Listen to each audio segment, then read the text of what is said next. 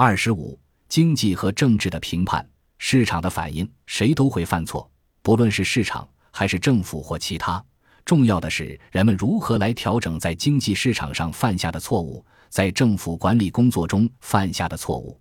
具体的说，重要的是人们如何来应对房地产繁荣与衰退这两种截然不同的状况。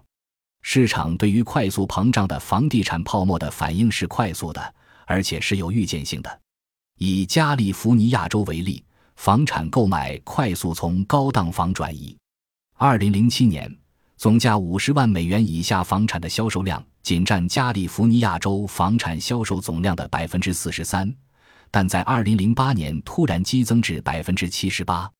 也就是说，人们正在学着掂量自己的钱包，量力而行。二零零六年，房地产兴旺发达，加利福尼亚州房产的平均首付款仅为房产售价的百分之十二，历史低点。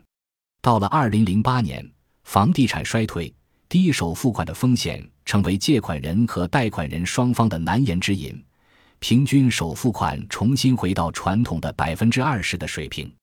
同时，加利福尼亚州零首付款购房者的比例也从二零零七年的百分之十八下降至二零零八年的百分之三，多年来的历史低点。仅付利息式可变利率抵押贷款的比例也出现回落。从二零零七年的百分之十六下降至二零零八年的百分之二，即便是首次购房者选择仅付利息式可变利率贷款的比例，也从房地产最疯狂的二零零五年时的百分之二十四，跌落到了二零零八年百分之二的谷底。老式的三十年期固定利率抵押贷款强势回归，从二零零五年时百分之五十五的占比。恢复到二零零八年超过百分之九十的王者风范，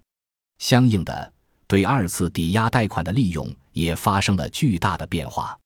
二零零六年，超过百分之六十的加利福尼亚州首次置业者利用二次抵押贷款来购房房产，短短两年之后，这一数字跌至百分之十二。全国来看，也呈现出同样的态势。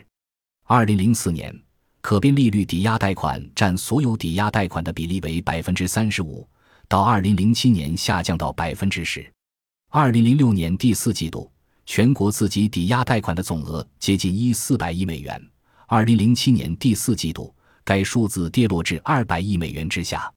全美各主要的种族团体和宗教团体——黑人、白人、西班牙裔、亚裔、非洲裔、印第安土著以及夏威夷土著等。统统降低了自己的刺激贷款比重，借款人也做出了自己的调整。据《纽约时报》报道，借款人更谨慎地看待贷款申请人。此外，金融再融资机构以及抵押贷款保险机构也收紧了对借款人的要求。二零零九年五月，《纽约时报》报道，超过半数的银行近期收紧了对优质贷款人的房贷标准。许多潜在的购房者将无法获取贷款，消费者也如同商家一般，在短短的几年间便做出了实质性的调整。据《纽约时报》二零零九年公布的一个报告显示，来自商务部的报告显示，房地产繁荣时期由于美国人民从房产净值及其他宽松的信用工具套现而导致的个人储蓄率低于零的局面，终于在五月恢复到百分之六点九。这一数据同时也达到了自1993年以来的最高值。抵押贷款型证券的持有者们开始向市场倾销证券背后的实物资产——房产。据《华尔街时报》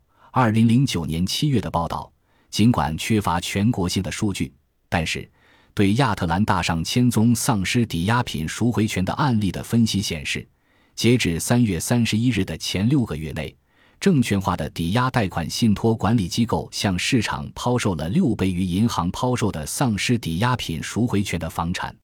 数据还显示，这些次级贷款的持有者抛向市场的房产平均来说，低于银行抛售房产数千美元。在亚特兰大地区，有抵押贷款型证券持有者所抛售的丧失抵押品赎回权的房产中。其中一幢于二零零六年六月以十五万一千美元购买的房产，于二零零九年四月以九万美元成交。另一处于二零零六年三月以二十九万两千美元购买的房产，于二零零九年一月以十六万四千美元成交。另一幢在房产最膨胀的二零零五年八月，以二十三万六千美元购买，于二零零九年一月以三万美元售出。在亚特兰大地区，六个月内由抵押贷款型证券持有者所抛售的近三千幢房产的平均售价，仅仅为其原始抵押贷款金额的百分之六十二。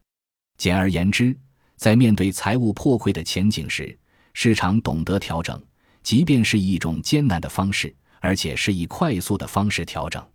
问题在于，政客和政府机构是否懂得这一点，尤其是当他们无需为错误付出任何代价。并有可能将过失推诿给市场的贪婪，或是华尔街，或是其他顺手牵羊的替罪羊之时。